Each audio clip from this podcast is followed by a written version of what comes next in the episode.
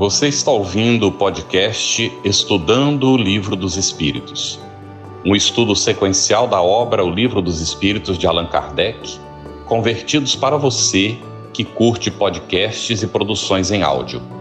Essa é a nossa forma de transmitir esperança, conhecimento e alegria. Saudação fraterna, você que nos acompanha aqui no nosso Estudando o Livro dos Espíritos. Nossa saudação à querida Cris Drux, com quem nós dividimos aqui, não é, a nossa atividade. E nós damos as boas-vindas aos nossos convidados de hoje também. E contamos com as nossas intérpretes para Libras, Andréa Beatriz, que é da Comunhão Espírita de Brasília, e vamos contar também com a Ariane Silva Rabelo, é, do Departamento de Inclusão e Acessibilidade da USA Intermunicipal de São José do Rio Preto. Muito bom estarmos novamente reunidos aqui, queridos amigos. E o nosso convidado de hoje é Luciano Alencar, colaborador na assessoria jurídica da Federação Espírita Brasileira. Ele é advogado, professor e empresário. Seja bem-vindo, Luciano. Muito obrigado, Cris. Muito obrigado, Carlos. Carlos, Thelma, Andréia e demais participantes aqui do nosso programa. Uma grande alegria nós estarmos juntos aqui nessa noite conversando sobre o Livro dos Espíritos. Muito bem-vindo, Luciano. E nós também temos a nossa convidada, já conhecida de vocês, Thelma Machado, é membro da Academia de Letras Espíritas do Estado de Sergipe, a LESE, é delegada em Sergipe da Associação Brasileira dos Magistrados Espíritas, a BRAME, e facilitadora de estudos e palestrante espírita. Muito bem-vinda, Thelma. É, obrigada, boa noite, boa noite, Cris, Andréa, Carlos, Luciano, prazer estar com vocês e com todos que estão nos assistindo agora. Olha, Cris, hoje nós já vamos começar aqui com o chat, ó. Nas, a, a Joeli Maria fez um comentário tão importante esse aprendizado que cada um de vocês nos oferece de muitas reflexões e experiências de vida. É a doutrina espírita, viu, Joeli? Graças a Deus, esse manancial de informações importantes para nós, espíritos imortais, não é? Mas nós temos já uma primeira pergunta aqui do chat também que eu vou fazer para a Thelma, viu, Thelma? É, aqui é, fala Malbartes Miniaturas, não está o nome da pessoa. 755, nascemos com uma data pré-definida para a morte do corpo físico ou depende do uso com equilíbrio do fluido vital? Veja, isso aí também a gente pode analisar do ponto de vista é, de, de existir fatalidade ou não existir fatalidade, né? Ensina a doutrina espírita que, em relação ao evento morte, é, haveria, sim, aquele tempo que você estaria aqui na Terra. É, haveria uma predefinição disso. E você já nasce com, com a quantidade de fluido vital é, proporcional a, a esse seu tempo de estado aqui na Terra. A gente percebe também, Carlos, que numa das obras de André Luiz, que eu não lembro o nome, se vocês souberem, me socorram, que houve uma prolongação. Lembra disso, que houve merecimento de um dos parênteses, de, de, aliás, de um dos parentes de, dessa pessoa que iria desencarnar e foi prolongado, né? A, a... Obreiros da vida eterna. Pronto, obreiros da vida eterna, né? Muito, eu achei muito interessante isso, que a gente sempre acha que é alguma coisa assim absoluta, né? E ali a gente aprendeu que não foi, que houve uma dilação. A gente no direito, né? E Luciano da área direito também, a gente chama de dilação de prazo, né? Os advogados vivem pedindo isso ao juiz, né? Enfim, então, em princípio, haveria, sim, você nasceria com, com a data e tudo, mas partindo desse, desse exemplo que a gente vê em, em Obreiros da Vida Eterna, não é uma regra, né? A gente percebeu ali que foi uma exceção da exceção, é, mas, no geral, você nasce, sim, com, com, com o tempo estipulado de, de, de estado aqui na Terra.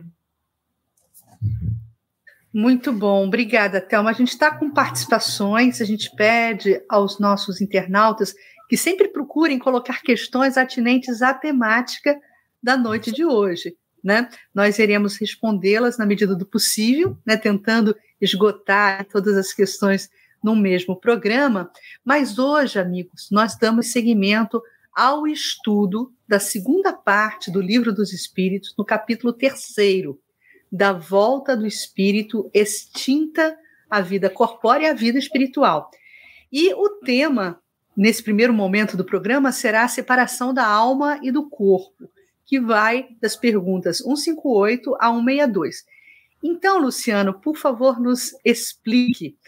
Na, na questão 158, existe a seguinte ilação: o exemplo da lagarta, que primeiro anda de rastos pela terra, depois se encerra na sua crisálida em estado de morte aparente, para enfim renascer com uma existência brilhante. Pode nos dar ideia da vida terrestre, do túmulo e finalmente da nossa nova existência? O Cris, os espíritos responderam ao professor Allan Kardec que essa ideia é uma ideia acanhada, mas a imagem é boa. Então vamos procurar entender isso é, de uma forma assim bem racional e não daquela forma é, que comumente é vista assim ao pé da letra, né? Então, se a ideia acanhada mais é boa, vamos tentar imaginar essa imagem, né? Nós, espíritos imortais, chegamos aqui para viver na Terra, o instrumento para nós vivermos aqui, aprendermos o que a Terra tem para ensinar é o corpo físico. Nós passamos por aqui um tempo e, num dado momento, o corpo físico morre e nós retomamos a condição de espíritos libertos, de espíritos imortais. Então, para desenvolver esse pensamento, o professor Allan Kardec traz para nós a ideia de prisão, de prisioneiro, de grilhão. Então, talvez nós que estamos ligados ao direito, aí como a Thelma, nós temos é, essa visão é, de fácil compreensão, né, Thelma? Todos nós aqui já visitamos um presídio. Todos nós aqui, de alguma forma, conhecemos os grilhões, as prisões. E aí nós podemos pensar assim: qual é o prisioneiro que não tem por objetivo a sua própria liberdade? Quem que está cativo e que quer continuar cativo? Então, se nós pensarmos por aí, talvez a imagem fica mais robusta. Nós, espíritos imortais, estamos presos no corpo, mas quando o corpo morre, esse grilhão acaba e aí nós alcançamos a liberdade. E a ideia de liberdade, ela é muito importante para todos nós, tanto é que os espíritos colocaram a lei de liberdade como uma das leis morais. E se me permitem, Cris, se me permitem, é, Cris e Carlos, apenas uma ilação do ponto de vista do Evangelho do Cristo, eu gostaria de lembrar aqui João, no capítulo 8, versículo 51, que nós aqui de Minas Gerais, nós temos esse hábito né, de sempre buscar uma referência no Evangelho, e nós encontramos lá um trecho, um verso que diz assim, em verdade, em verdade vos asseguro, se alguém obedecer a minha palavra, jamais experimentará a morte. Então, o espírito imortal jamais experimentará a morte, notadamente porque compreendeu, seguiu, obedeceu os ensinamentos de Jesus. Maravilha. Carlos, por falar em evangelho, deixa eu te cortar. Faz, a, faz o convite para os nossos internautas a respeito do ah, novo programa sim. do Evangelho. Diz aí para gente, por favor. Toda quinta-feira, gente, às 21h30, hein? Foi escolhido esse horário porque nós observamos que tem muitas atividades às 20 horas na quinta-feira. E aí é, o pessoal é, tem manifestado satisfação pelo horário estudando o Evangelho segundo o Espiritismo pela FEB TV, acompanha aí, toda quinta-feira, 21h30.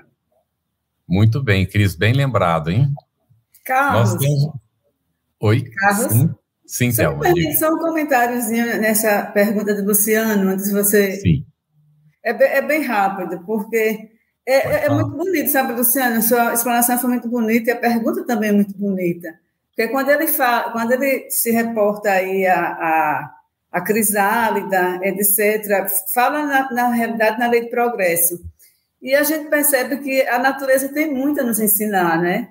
Tenho, há décadas eu ouvi uma frase muito bonita que diz: a natureza nos ensina a difícil lição dos frutos que amadurecem devagar, semear e depois colher. E a gente vê que essa questão 158, ela se baseia, inclusive, na biologia, né, nos insetos holometábulos, que a gente tem como maior exemplo a, a, borboleta, né, que tem aquela frase belíssima do Pequeno Príncipe, é preciso que eu suporte duas ou três larvas para ver as borboletas, dizem que elas são belas.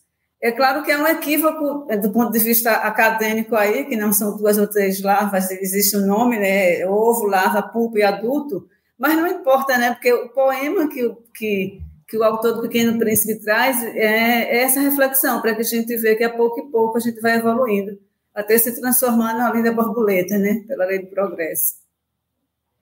Muito bem, Thelma. Nós temos uma questão, Thelma, na sequência 159 do Livro dos Espíritos, mas nós vamos associar uma pergunta que também foi feita pela Graziele Favreto. Primeiro, a pergunta do Livro dos Espíritos. Que sensação experimenta a alma no momento em que a, a reconhece estar no mundo dos espíritos? Aí a Graziele Favreto pergunta: tem uma dúvida sobre essa questão 159.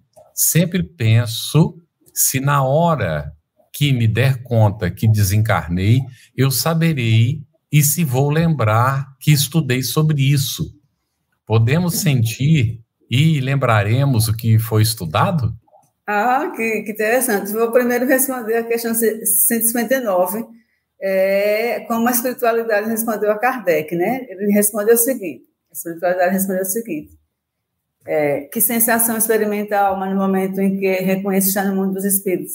Depende. Se praticasse o mal, impedido pelo desejo de o praticar, olha que interessante que ele disse, se praticasse o mal. Luciana, a gente quer dar direito, cada palavra tem, né? Cada palavra é um livro. Né? se pratica... é, o mal impelido pelo desejo de praticar, aqui a gente chama no direito carros de dolo. Se ele tem o dolo de praticar mesmo, né, o desejo de praticar mesmo, no primeiro momento que sentirás envergonhado de o haveres praticado. Com a alma do justo, as coisas se passam de modo bem diferente. Ela se sente como que aliviada de grande peso, pois que não teme nenhum olhar perscrutador. E aí, já partindo é, para a, a, dúvida da, da nossa querida é, Graziele. É, Graziela, Graziele, né, né, Carlos? Pronto. Primeiro, a gente tem que ver o seguinte: é, esse reconhecimento de ter praticado mal, como foi dito na questão acima, e de se, e de se envergonhar no caso de praticado, ele não é algo automático, é preciso que a pessoa, antes de, de, de, do desencarne, ela tenha é, refletido é, sobre as ações, tenha reconhecido que errou, porque o arrependimento não é uma coisa automática, não, não é um portal mágico, né? Você, pronto, agora eu, eu, eu, eu passei a ser bom pelo seu desencarne, não é. Tem que ter havido uma reflexão anterior, esse arrependimento, para que venha a partir da conscientização quanto aos equívocos praticados, não é isso? É, e quando se passa para o plano espiritual, Graziela, se leva tudo que estava aqui. O sentimento que a pessoa estava quando estava viva, você leva, porque a, a, a, mente é a caixa de ressonância do espírito, não é a mente que comanda o espírito, é o espírito que comanda a mente. Então, se você estava angustiado, você vai passar para o lado de lá angustiado. Se você estava triste, vai passar triste. Se você estava contente, você vai passar contente também, porque o corpo é que vai sofrer as mudanças inerentes à desencarnação. O espírito, a mudança vai ser de acordo com o, a, a, sua proposta evolutiva, com a sua vontade de evoluir.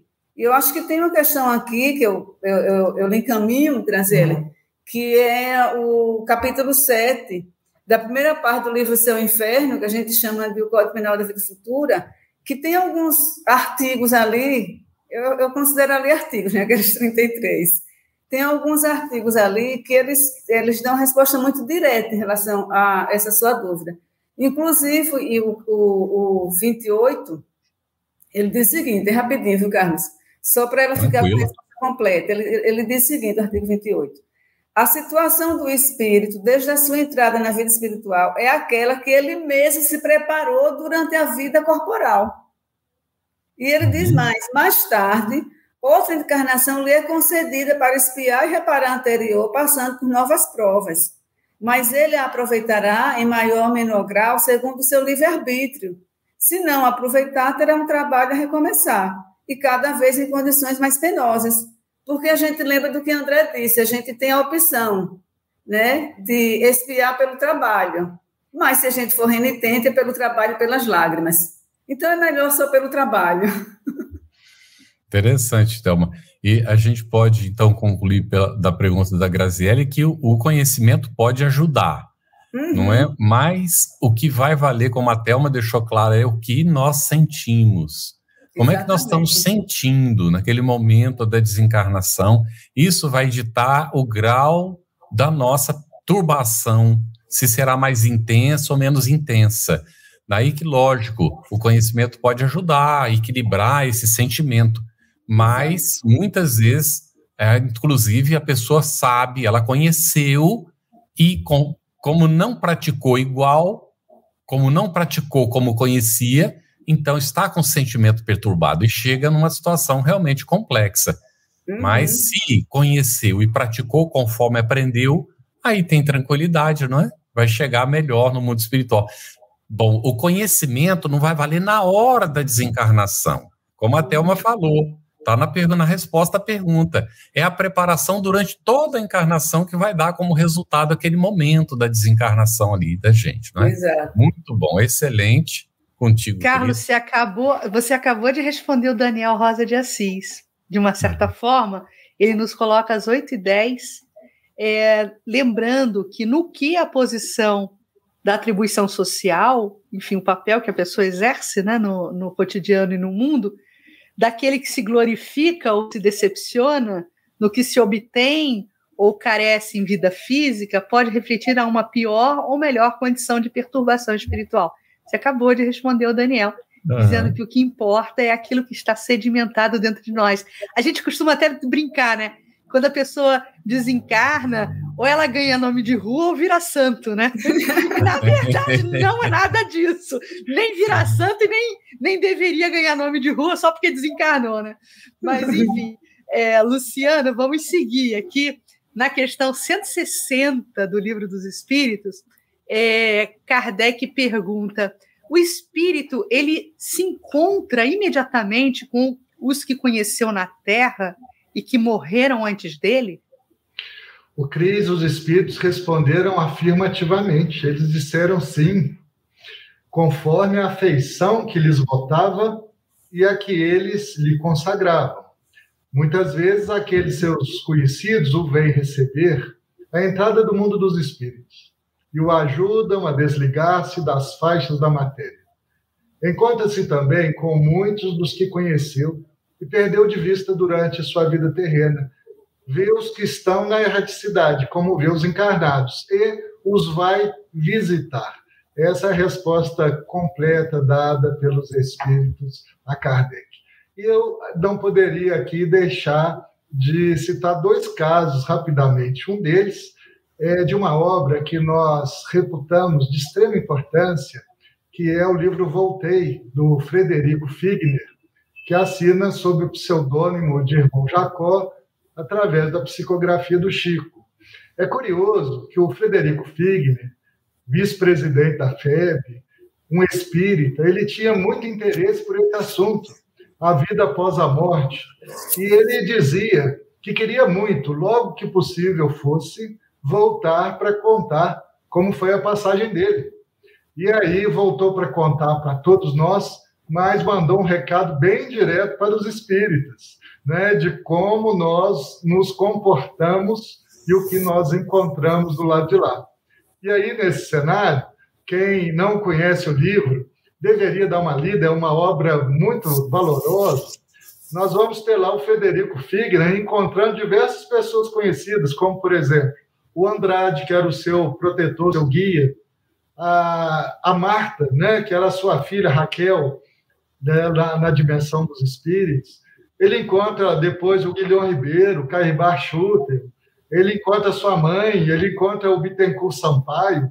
Então, ele encontra aqueles companheiros que com ele trabalharam na federação e foram é, aqueles que o acolheram do lado de lá, com destaque para o Bezerra de Menezes, né, que fez todo o processo de acolhimento e encaminhamento dele na dimensão espiritual. Então, é, encontramos sim aqueles com os quais nós temos laços de afeto. E também posso trazer aqui para todos aqueles que conosco aqui estão uma fala do nosso Chico Xavier, porque essa pergunta era feita para ele de forma recorrente. Chico, para onde eu vou depois que o meu corpo morrer? E o Chico, aquele jeitinho dele, mineiro, né? Ele disse assim: Olha, meu filho, a maioria de nós volta para casa. Porque, de fato, é onde nós nos sentimos bem, né? As pessoas que nós mais amamos, né, nessa última existência, via de regra, estão no nosso lar, né? Então, quando o corpo morre, a maioria das vezes nós permanecemos naquele ambiente que nos acolheu, às vezes, por, por muitos anos. Então, ô Cris, essa resposta aí foi fácil, né? Foi sim.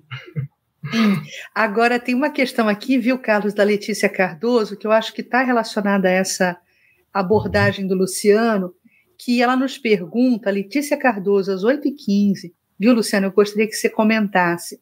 Quando a desencarnação acontece através do suicídio, também é recebido no plano espiritual por espíritos protetores, por espíritos familiares? Como é que é a situação do suicida, Luciano? Olha, essa questão é uma questão bastante delicada, que nós temos que olhar com muito carinho, porque não há dois casos iguais e nós não podemos generalizar nem julgar. Nós precisamos lembrar que Deus é amor e misericórdia, que Ele sempre nos acolhe, mas também permite que todos nós possamos colher tudo aquilo que nós plantamos e somos responsáveis todas as vezes que violamos as leis naturais, as leis divinas. Então, a justiça divina é assim, é temperada a lei com a misericórdia. Né? Então, cada caso realmente vai ser um caso. E nós temos na bibliografia espírita diversas, diversos estudos de casos, principalmente aqueles feitos pela Ivone do Amaral Pereira, pelo próprio professor Allan Kardec no livro é, O Céu e o Inferno, né, a Justiça Divina segundo o Espiritismo, aonde o codificador traz casos de pessoas que passaram por essa situação do auto-extermínio. Então, é, nós não poderíamos aqui é, colocar de uma forma genérica, porque correríamos o risco de nos equivocar colocando todos os suicidas na mesma situação. Uhum. É, a justiça divina leva muito em conta a nossa intenção.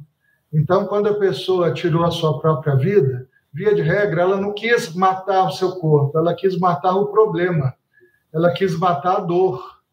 E ao matar a, a dor, talvez por falta de compreensão da continuidade da vida após a morte do corpo, essa pessoa agrava a sua situação diante da lei divina.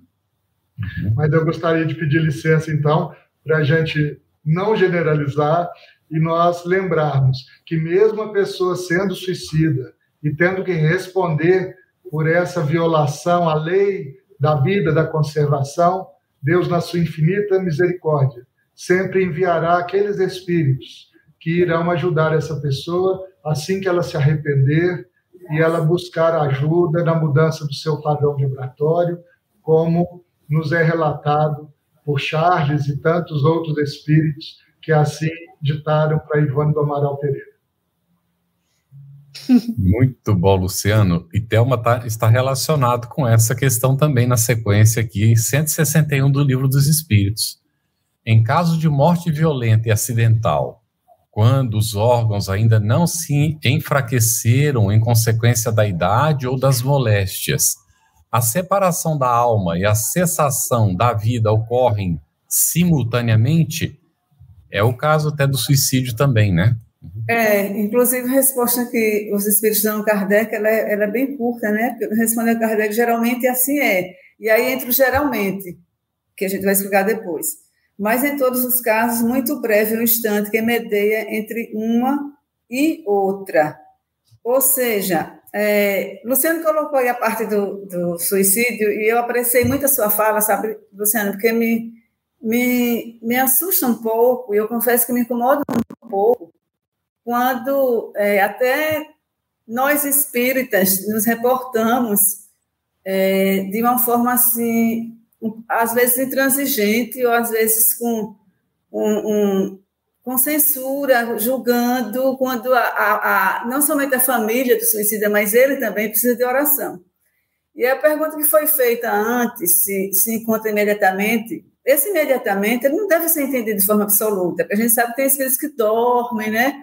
Às vezes semana, meses, anos, que precisam ser tratados. Aí se, é, vai se encontrar logo com os familiares, Depende também, teve, uma pergunta aqui no, no, no, chat que diz: ah, mas se for para um umbral se encontrar logo. O que funciona é o seguinte: se ele não está no padrão vibratório daquele familiar, não significa que o familiar vai estar distante dele do ponto de vista de, de, de oração, de mandar bons fluidos para ele. A gente não está falando mais de proximidade física, né? A gente está falando de uma proximidade de sentimentos, mesmo que aquela pessoa por, por estar num período extremamente perturbado, não possa perceber o amor e o sentimento que aquele está é, lidando, ainda que não estando naquele mesmo plano que ele, ele não vai deixar de receber, porque vão existir muitos espíritos amigos e, e, o próprio espírito protetor dele que vão estar vibrando e mandando esse tipo de fluido para que ele, para que o ajude a se restabelecer. Então, é muito importante que isso é, fique especificado e tem um livro, por exemplo, é, muito bom, por sinal, de Ernesto Bozano, que Ernesto Bozano, no livro, no livro A Crise da Morte, ele, ele analisa 17 testemunhos né, de desencarnados. 17. E desses 17 testemunhos que ele analisa, ele, ele coloca é, 12 afirmações que ele considera como de concordância total e oito como concordância parcial. É, é claro que são muitas aqui as, as afirmações, e não dá tempo da gente citar todas elas, mas como tem é, uma profunda é, similitude com, com a questão, sabe, Carlos? Eu queria citar somente seis. Na última questão, se me permitir, porque a última questão acho que vai ser dirigida a mim, eu coloco as outras seis, porque ele esclarece muito bem. Para quem quiser anotar, o livro, o livro é, é, A Crise da Morte, de Ernesto Bozano, certo? É um dos clássicos né, da, da doutrina espírita. E ele diz o seguinte, nesses 12 de concordância total, vou citar só seis. O que é que ele, ele percebeu de detalhes fundamentais nesses espíritos cujos testemunhos ele, ele pegou? Se terem encontrado novamente com a forma humana nessa existência, terem ignorado durante algum tempo que estavam mortos, haverem passado no curso da crise pré-agônica ou pouco depois pela prova da reminiscência sintética de todos os acontecimentos da existência que se lhes acabava, visão panorama, panorâmica ou epílogo da morte. Quarto, terem sido acolhidos no mundo espiritual pelos espíritos das pessoas, das suas famílias e de seus amigos mortos. Que foi a pergunta também, né? E o que responderam a Kardec. Haverem passado quase todos por uma fase mais ou menos longa de sono reparador. Por isso que eu disse, imediatamente não deve ser entendido de forma absoluta. E sexto, terem se achado no meio espiritual radioso e maravilhoso, no caso de mortos moralmente normais, que ele chama, né? E no meio tenebroso e opressivo, no caso de mortos moralmente depravados. Depravados aqui do ponto de vista espiritual, de valores, de escolhas, né, de, que não conhece a bondade, a indulgência, etc. Então, são 12, eu vou me fixar somente nesses seis. Em outra questão, coloco os outros seis, tá, Carlos? Excelente, Thelma.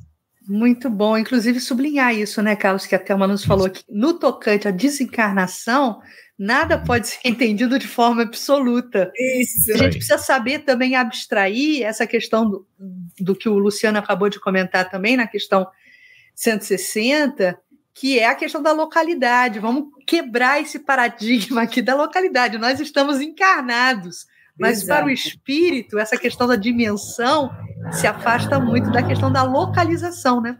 A gente está se reunindo, a gente está se encontrando, mas em, em, espaço virtual, não é certo? Todos Exato. nós aqui hoje, aqui e agora. Então a gente tem que poder abstrair um pouquinho.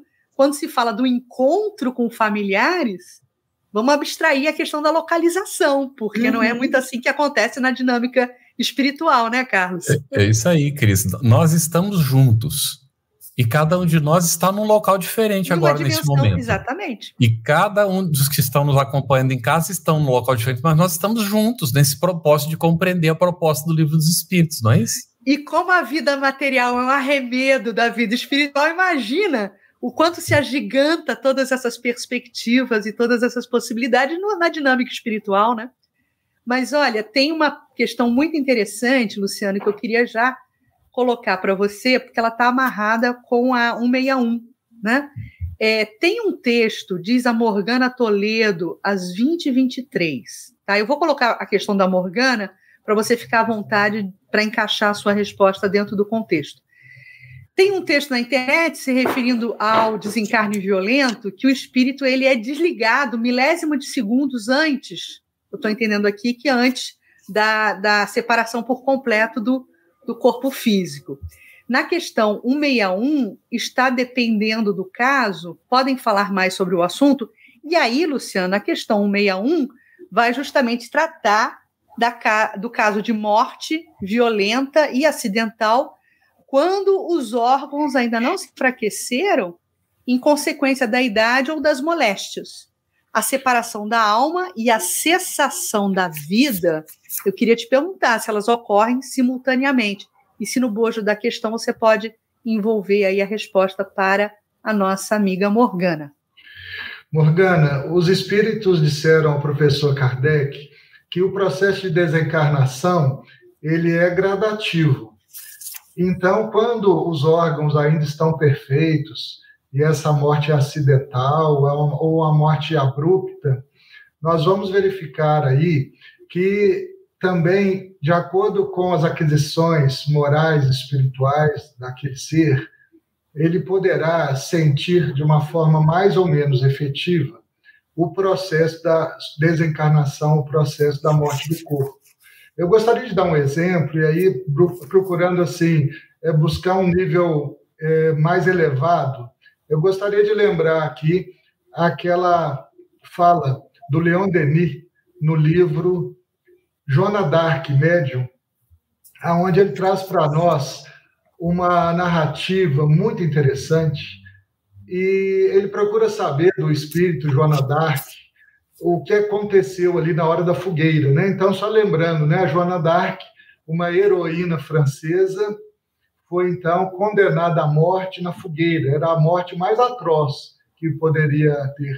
E o que, que a Joana relatou? ele, ela relatou que ela foi envolvida por poderosos fluidos. Ela, ela dizia que os fluidos choviam sobre ela. E, em razão disso, a vontade dela era tão forte que era, ela não sentia a dor. Então, olha só, ela foi condenada à morte de fogueira, ela estava lá na hora que o fogo foi colocado, mas esses fluidos a envolveram e a vontade dela de defender o Cristo e as vozes que falavam com ela eram tão grandes que ela não sentiu dor. Então, vamos imaginar que nós outros, né? Nós outros que não temos a envergadura espiritual de uma de uma Joana d'Arc, nós vamos sentir esses impactos, esses efeitos, de acordo com a nossa evolução, de acordo com a nossa moral, de acordo com os nossos méritos, porque os espíritos ensinam algo que é antigo, que vem lá dos romanos ainda, que dizem que nós vivemos e morremos da forma que vivemos. Olha que interessante. O, a natureza da nossa morte está diretamente relacionada com o tipo de vida que nós levamos. Eu até selecionei esse verbete do latim, se me permitem, ele diz assim: talis vita finis ista, que significa exatamente isso, né? A gente morre da forma como nós vivemos. Nós morremos da forma como nós vivemos. Bem. Excelente. O, o Thelma, nós temos uma pergunta aqui que está relacionada ainda com essa questão é, da, da, recepção no mundo espiritual. É, às 8h31, Maria Imaculada Freitas, ela pergunta, eu tenho uma curiosidade, o indivíduo que passa uma encarnação inteira vivendo sozinho, sem familiares, como será seu acolhimento no mundo espiritual? Veja, é, por tudo que a gente colocou aqui, a gente vai ter que repetir, como foi dito, que tudo depende de como ele viveu. Não é só o simples fato de ele ter vivido sozinho, né? Que já pode ser um pressuposto para dizer, ah, quando ele chegar lá, ele vai ser muito bem recebido, vai ser acolhido, vai ser abraçado. Lembrando do que Cris, do que disse em relação que vamos tirar essa compartimentalização de, de espaço e entender que o espaço é, lá no, de estar no mesmo local não significa exatamente como a gente aqui materialmente, porque como eu coloquei na questão anterior, é, há situações em que parentes daquela pessoa estão, por exemplo, no, no, numa esfera melhor do que quem está é, no, no umbral, e não obstante, essa pessoa, pelo amor, não está distante, daquele parente, ela está vibrando por ela, então isso é uma forma de presença. Você vibrar por alguém é uma forma de você estar presente é, na, na vida dela. Então, isso aí vai, vai responder o seguinte: se ele tem afinidade com essas pessoas, se não, não obstante ele viver sozinho, é, por opção, mas não, por exemplo, por, por, por ódio, por malquerência, etc., porque o ódio ou a malquerência, ela, eles vão precisar de algum tempo para. Porque eles são, é, são sentimentos que repelem. A gente aprende isso, inclusive, no Evangelho, quando diz aquela parte, amar os vossos inimigos, que diz: olha, é compreensível que a gente não vai abraçar o inimigo. O, que, o amar o inimigo é, é, orar por ele, desejar o bem a ele, não se furtar e fazer algo em, em, em benefício dele quando ele assim necessitar. Então, eu respondo a você, Maria Imaculada, que depende do sentimento que ele tem em relação à família e a família em relação a ele. É óbvio que se houver algum sentimento de ódio, não vai virar amor de uma hora para outra. Eles vão ter que aparar essas arestas no decorrer ou de, da, da, da, desse intervalo né, de, de encarnação ou em próximas encarnações. Mas se não tiver nenhum problema desse tipo, se eles estiverem na, na mesma faixa de vibração, é, logicamente que eles poderão sim se reunir. Muito bom. Luciano, ainda falando da separação do corpo né, e do espírito, da alma, é, após a decapitação, questão 162, por exemplo, conserva o homem por alguns instantes a consciência de si mesmo? O Cris, os espíritos responderam assim: olha, não raro a conserva durante alguns minutos até que a vida orgânica se tenha extinguido completamente. Mas também, quase sempre, a apreensão da morte lhe faz perder aquela consciência antes do momento do suplício. Olha, na doutrina, nós vamos encontrar aí o Instituto da Perturbação, que antecede o momento da morte. Às vezes, aquela criatura ali condenada ah, também uma pena de morte por decapitação, então, é, tão ao gosto dos franceses na Revolução Francesa. Essa criatura, às vezes, ao ser submetida ao carrasco, ao ser levada a um instrumento ali da morte, ela pode ali já perder a sua consciência no momento do suplício e não perceber aquilo que vai acontecer com ela por entrar já num estado de perturbação, certamente causado pelo medo, certamente causado pelo pavor, pelo pânico. E nós podemos fazer uma analogia com isso. Né? Quem está aqui conosco, você já sentiu alguma vez um medo que lhe fez perder a consciência do que estava acontecendo? Nós aqui já tivemos muitas vezes experiências por exemplo, durante o sono, aquele estado de sonolência, e que a gente perde a consciência ali durante alguns segundos, né?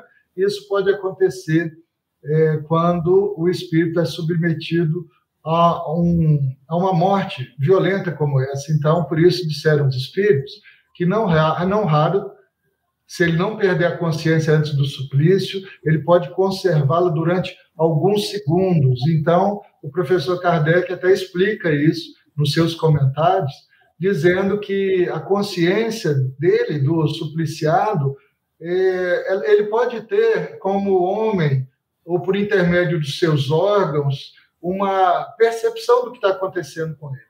Mas se ele perder essa lucidez, essa consciência, ele não vai saber o que aconteceu com o seu corpo. Então, mais uma vez, a gente entra aqui naquela visão da relatividade. Né? Nós, nós temos uma tendência muito grande de criar regras rígidas né? para todas as pessoas. E a gente vê que na vida real não é assim. Né? E, e os espíritos nos ensinam isso em muitos casos, como na pergunta 162 que nós estamos comentando. Muito bem, Luciano. É, Thelma, o Maurício, Maurício Raposo de Souza, ele faz a seguinte pergunta. Foi colocado aqui às 8h20 pela Ana Olga para gente.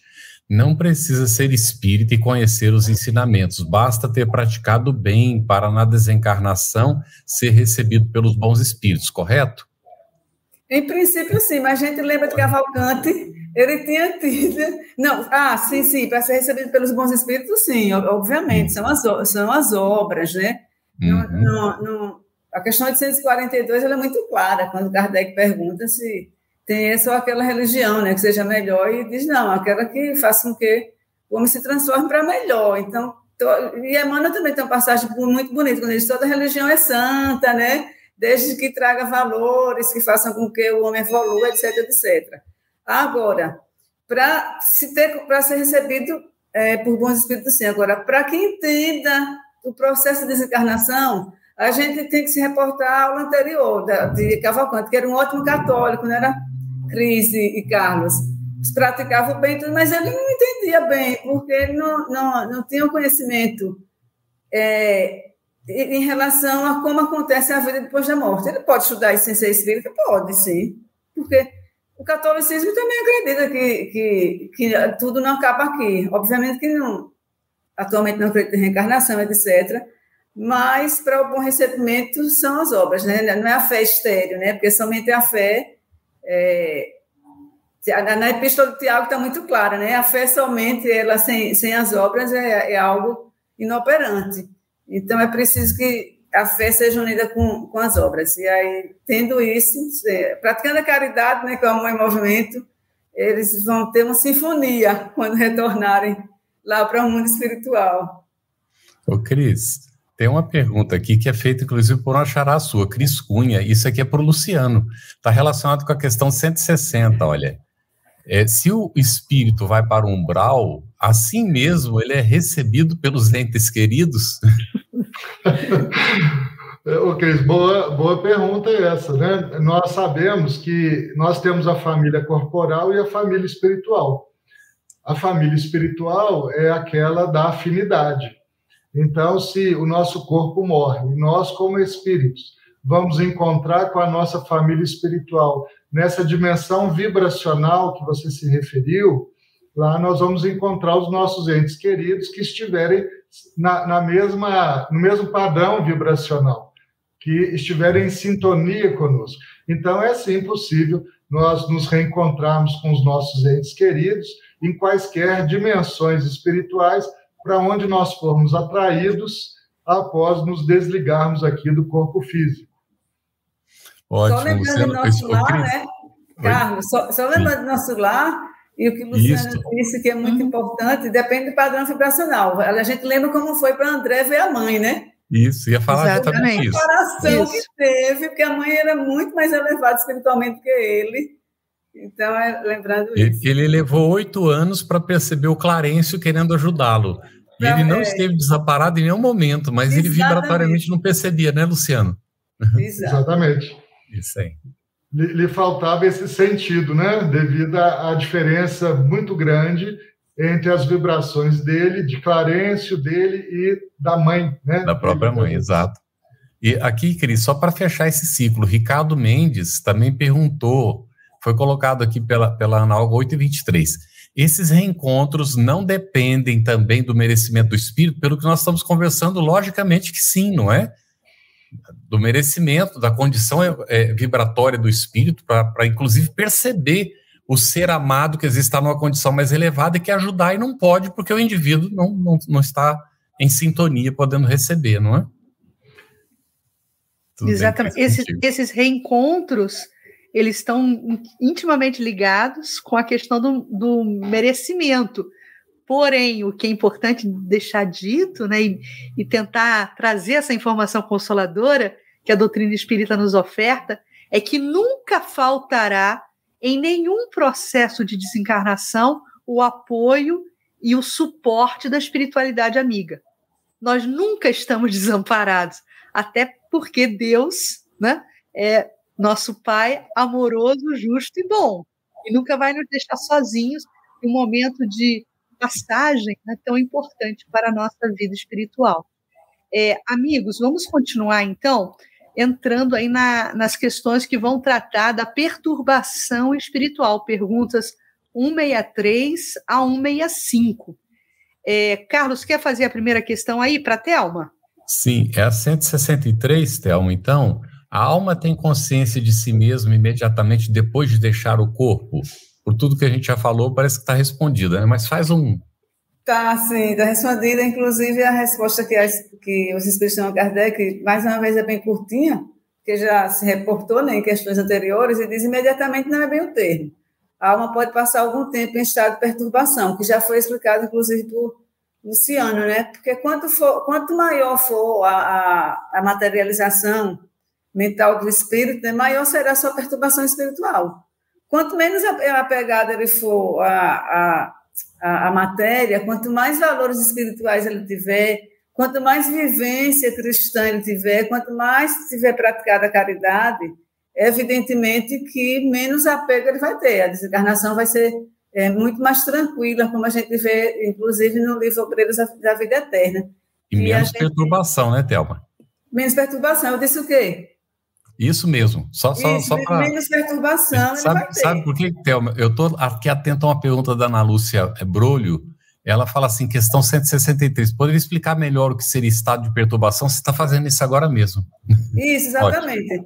então, o estado de perturbação você leva pela sua própria condição. Né? Ela, ela não, ela, a perturbação ela não surge com o evento morte a perturbação ela lhe acompanha porque você já passa para o plano espiritual com a sua natureza espiritual perturbada. Uhum. Se você leva uma vida é, cheia desses valores espirituais e não somente do ponto de vista de conhecimento, porque o conhecimento ele sozinho, estéreo, ele não vai lhe trazer é, grandes conquistas evolutivas. É preciso que esse conhecimento seja fértil, que ele se transforme em ação tá? que ele se transforma em obras, se, se leva isso para o lado de lá, você leva o bem-estar que você sente aqui é o bem-estar que você está lá.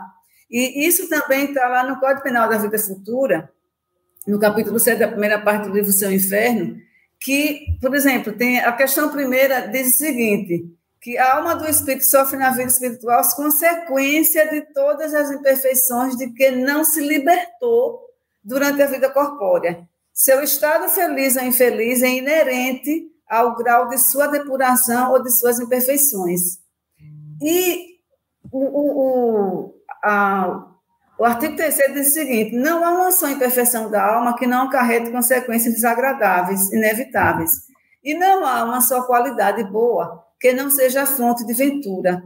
A soma das penas é assim proporcional à soma das imperfeições, como dos gozos é proporcional à soma das boas qualidades. Então, quanto menos evoluir espiritualmente, maior a perturbação do espírito. Quanto mais evoluir espiritualmente, menor a perturbação do espírito.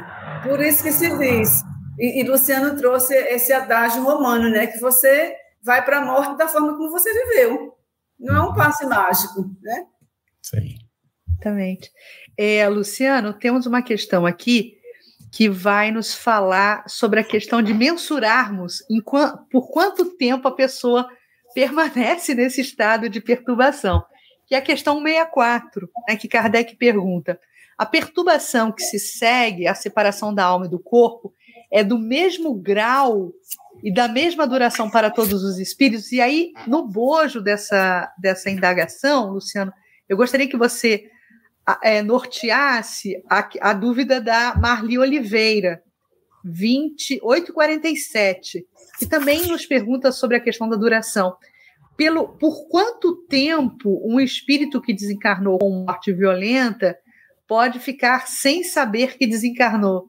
De novo, a questão de não sermos rígidos, né?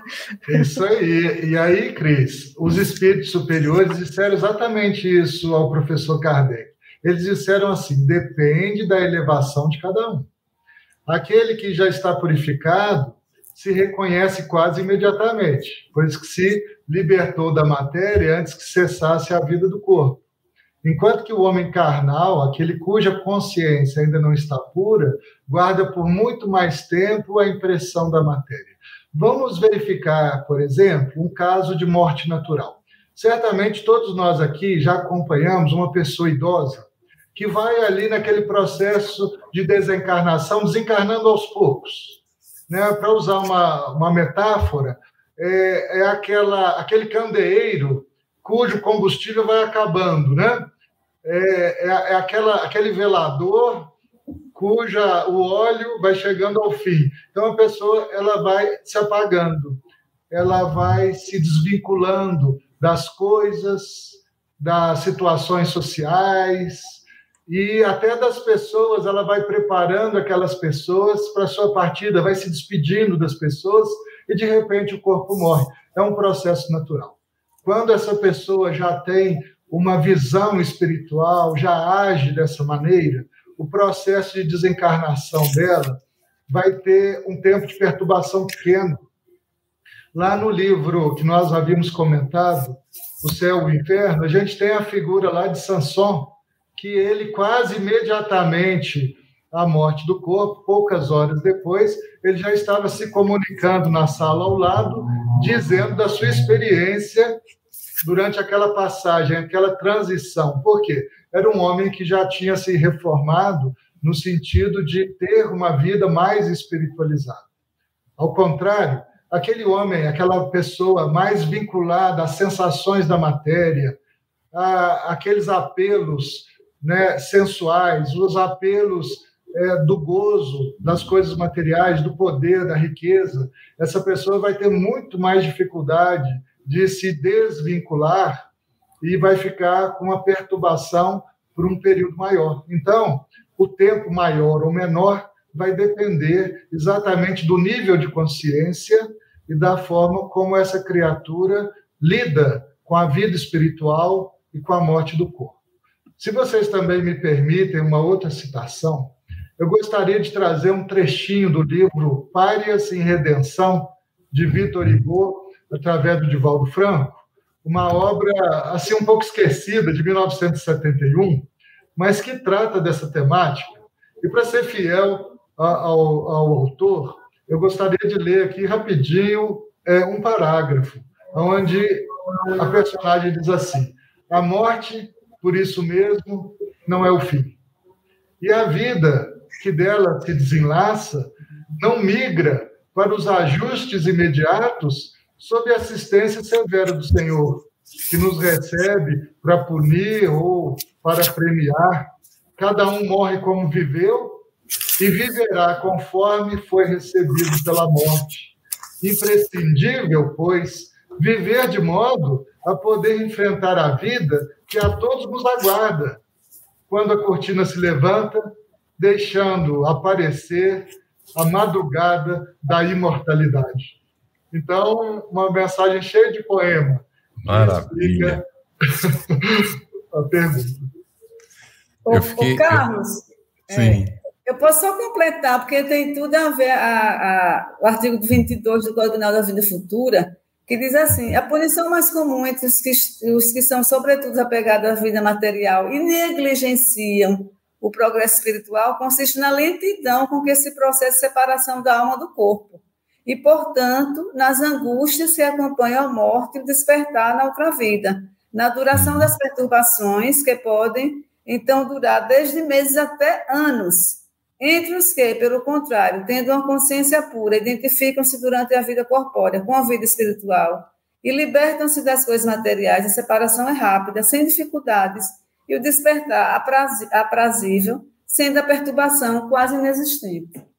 Uhum. Muito bem. Aí nós, nós vamos vendo que a questão é realmente é muito relativa, depende de cada um, não é isso? E que, de fato, o grande desafio pelo que Luciano é, foi buscar em pares em redenção não é a morte de fato. A morte é uma mera passagem. O grande desafio para nós é a vida que segue do outro lado, não é? Aí é onde está o nosso grande desafio e para, a, a, vamos entendendo com o Espiritismo a importância da sintonia com os propósitos do bem. E como é interessante que Kardec vai colocar lá no capítulo 2 do Evangelho segundo o Espiritismo o entendimento da vida futura como a chave para o entendimento da proposta do Evangelho de Jesus. Se a gente não entende o que é a vida futura, se ela não é claramente explicada para nós, e o Espiritismo faz isso, graças a Deus, ele deixa muito claro o que é a vida futura. Quando a gente lê o Evangelho, a gente entende a proposta do Cristo, que tratava quase todo o tempo justamente dessa vida futura, que é o nosso grande desafio. Então é por isso que ali está. Viveu bem aqui, vai continuar vivendo bem do outro lado. E viver bem não é gozar a vida no entendimento materialista. Viver bem é saber aproveitar o tempo no benefício do semelhante. Então a gente vai continuar, não é, fazendo isso do outro lado. Agora, se entregou ao egoísmo, a prática sensual da vida, vai chegar do outro lado agarrado à matéria que já não existe mais. Está em decomposição. Então, por isso que a perturbação pode durar muito tempo. Às vezes o corpo já foi consumido no túmulo e o indivíduo ainda continua agarrado à matéria. Aí olha como o espiritismo nos ajuda e aí vem a pergunta, Telma. 165, que nós vamos ligar uma outra pergunta do Luiz Guimarães. Prepara aí, não é? Assim que você responder, o Luiz Guimarães faz um complemento, ele faz uma perguntinha. Então, a, a pergunta é 165. O conhecimento do Espiritismo exerce alguma influência sobre a duração mais ou menos longa da perturbação? É, inclusive, é, os espíritos dão uma resposta longa a Kardec, né? É uma explicação assim, muito longa, que a gente não vai poder ler tudo aqui, mas aí certeza que os que estão nos assistindo, depois eles vão lá e vão ler direitinho, né? No livro dos Espíritos. Mas vamos lá, diz o seguinte: influência muito grande, pois por isso que o Espírito já antecipadamente compreendia a sua situação mas a prática do bem e a consciência pura são o que maior influência exerce, ou seja, está na linha de raciocínio e de fundamentação que a gente tem traçado ao longo desse programa, né? E diz assim, por ocasião da morte, tudo a princípio é confuso. E aí, é, é, é, Carlos, um, um, um, um, leitor aqui, ele, ele pergunta por que os espíritos superiores não evitam essa perturbação. Enfim, por ocasião da morte, tudo é princípio Por que, que não, não, não, não, não evita? Já emendando aqui com essa pergunta. Lembramos que no artigo 33 do Código Penal da Vida Futura diz o quê? Todo sofrimento é inerente à imperfeição. Então, toda imperfeição traz em si o próprio castigo. Deus não castiga ninguém. E todo homem, podendo mudar suas más tendências, pode construir a sua felicidade. Então, os espíritos não podem ir lá e simplesmente retirar a perturbação que é criada justamente pelo grau evolutivo daquele espírito que está passando por isso. Deus é soberanamente bom e justo, está lá em O Livro dos Espíritos, nas primeiras questões. E sendo assim, não há bem que a gente não mereça, e também não há mal que a gente também não precise passar por ele, porque é decorrente justamente de nossas imperfeições. Não, não, não, não, não podemos esperar que a espiritualidade afaste tudo que é prova ou expiação nossa, porque onde ficaria o nosso crescimento espiritual? Qual é o pai que não quer que o seu filho cresça espiritualmente? Agora imagine Deus. E aí os espíritos prosseguem dizem o seguinte: de algum tempo precisa a alma para entrar no conhecimento de si mesma. Ela se acha como que aturdida no estado de uma pessoa que despertou de profundo sono e procura orientar-se sobre a sua situação. A lucidez das ideias e a memória do passado lhe voltam à medida que se apaga a influência da, da matéria que ela acaba de abandonar, e à medida que se dissipa a espécie de névoa que lhe obscurece os pensamentos. E aí, quando ele vai explicar, e que a gente já comentou aqui, que é muito variável o tempo que dura a perturbação que se segue à morte. E por que, que é variável? Porque as situações também são variáveis. Porque a gente está lidando com subjetividades, e cada subjetividade utiliza seu livre-arbítrio. E, consequentemente, é, junto a esse, esse livre-arbítrio, tem as consequências dele. Você não escolhe. É, eu vou por um caminho escuro, mas naquele caminho escuro tem algo que vai lhe acontecer. Você não pode escolher ir por ali e, ao mesmo tempo, se livrar de algo que vai acontecer. Porque isso é inerente. Cada escolha nossa carrega em si as consequências. A gente, a gente escolhe aquilo que a gente quer e as consequências daquilo que a gente quer. Aí, como eu tinha pedido a carro no início, é, e tem a ver tudo com essa questão, as outras, as outras seis colocações né, que o Bozano faz em relação aos 17 testemunhos que ele, ele coloca no seu livro, a sétima é a seguinte, do, do, dos espíritos quando desencarnam, né? Terem reconhecido que o meio espiritual é no novo mundo objetivo. Olha que interessante. Não é uma abstração, que a gente às vezes pensa que é uma abstração o mundo espiritual. E aí ele diz, não, terem reconhecido Thelma. que o novo mundo... Oi.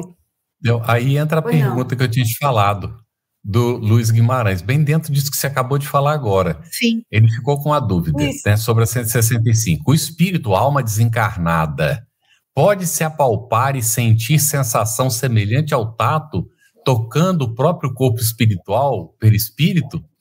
Está dentro Olha só, que tudo a ver. Então, é ter reconhecido que o meio espiritual é um mundo objetivo, substancial, real, análogo ao meio terrestre espiritualizado. Ou seja, ele contou com a resposta de Ernesto Bozano. Claro. Ele uhum. contou com a resposta de Ernesto Bozano. Aí ele diz, oitavo, haverem aprendido que isso era devido ao fato de que, no mundo espiritual, o pensamento constitui uma forma criadora, por meio do qual todo espírito existe no plano astral.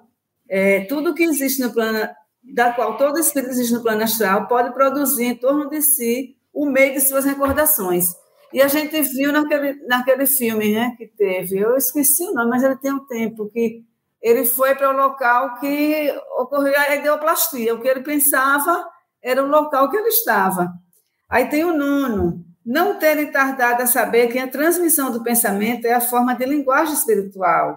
Se bem certos espíritos recém-chegados se iludam e julguem conversar por meio de palavras, mas isso é uma ilusão, né? que depois eles vão aprender com a ilusão. O décimo, terem verificado que, graças à faculdade da visão espiritual, se achavam em estado de perceber os objetos de um lado e outro, pelo seu interior e através deles, né? uma visão ampliada.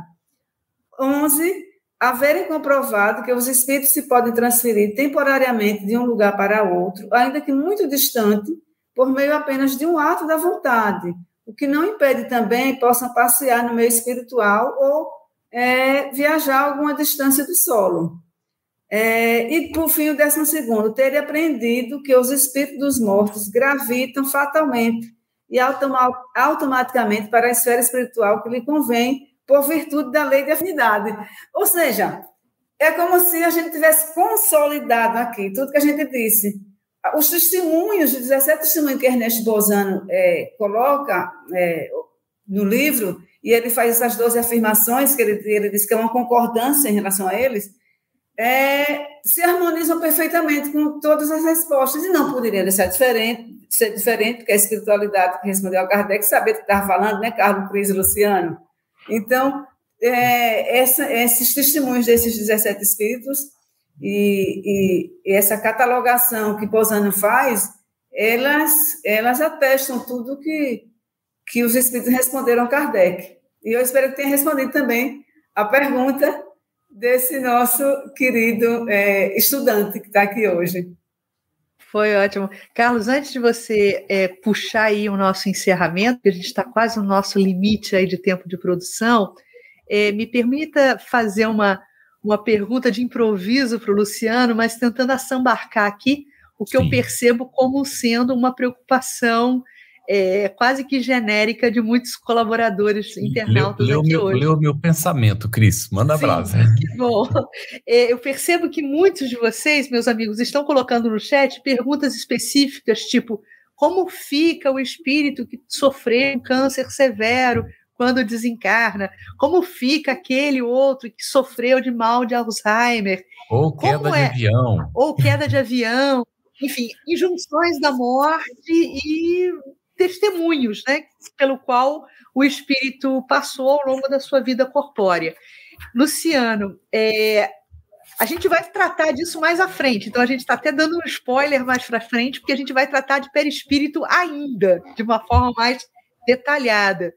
É, mas o que você poderia nos dar, entregar em termos de consolo, né? É, as, as doenças físicas, elas possuem uma, um desdobramento de sofrimento na, no plano espiritual após a desencarnação? Ô, Cris, muito boa pergunta.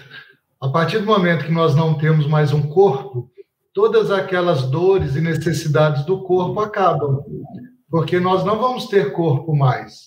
E a doença estava no corpo. Então, se nós nos libertamos do corpo, o que nós podemos carregar são só as sensações os traumas, as percepções, mas nós não vamos ter mais fome, não vamos ter mais dor, não vamos ter mais frio.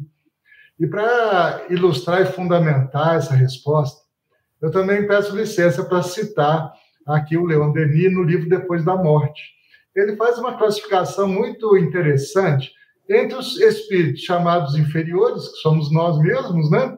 E os espíritos chamados evoluídos. Ele diz lá o seguinte, que os espíritos inferiores, eles ficam como que pregados ao mundo em que viveram e vi, continuam vivendo essa atmosfera e alguns até achando que continuam com a doença.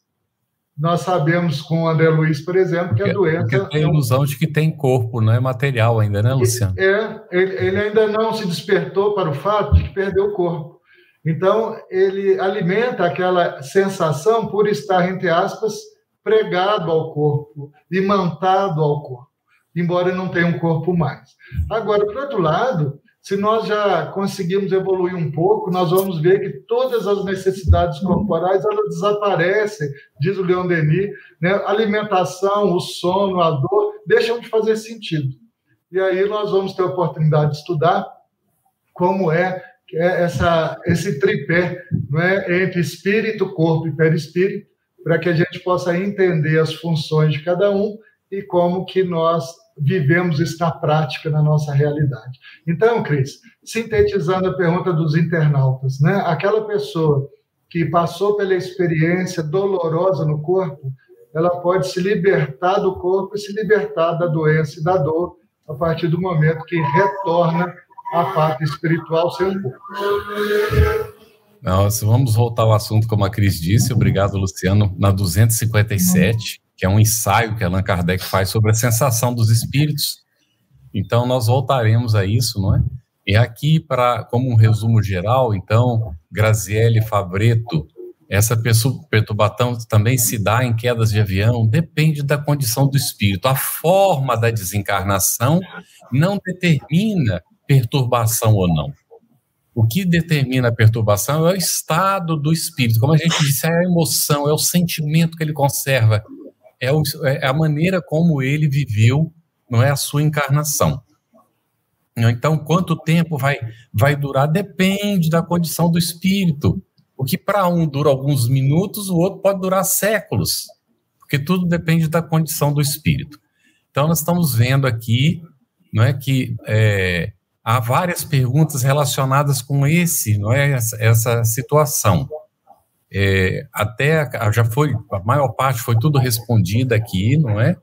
E aqui tem uma Isabel Portela Gonçalves, ela pede, é, Luciano, qual é mesmo o trecho do livro de Pares em Redenção? Ela tem esse livro, ela quer consultar.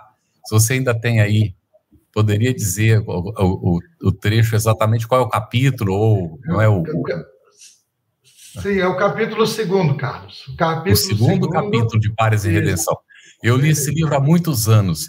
É, a gente tem que reler essas coisas, são obras-primas, né, Luciano? Sim, com certeza. Precisamos resgatar algumas delas e divulgá-las, né? Isso. E, e, lá no finalzinho do capítulo segundo, ela vai achar aí esse depoimento do Espírito. Excelente. Tinha uma pergunta que tinha ficado lá no comecinho não é? E é, foi feita às 8 horas e 4 minutos. O espírito tem sua individualidade, mantendo o acúmulo de aprendizado.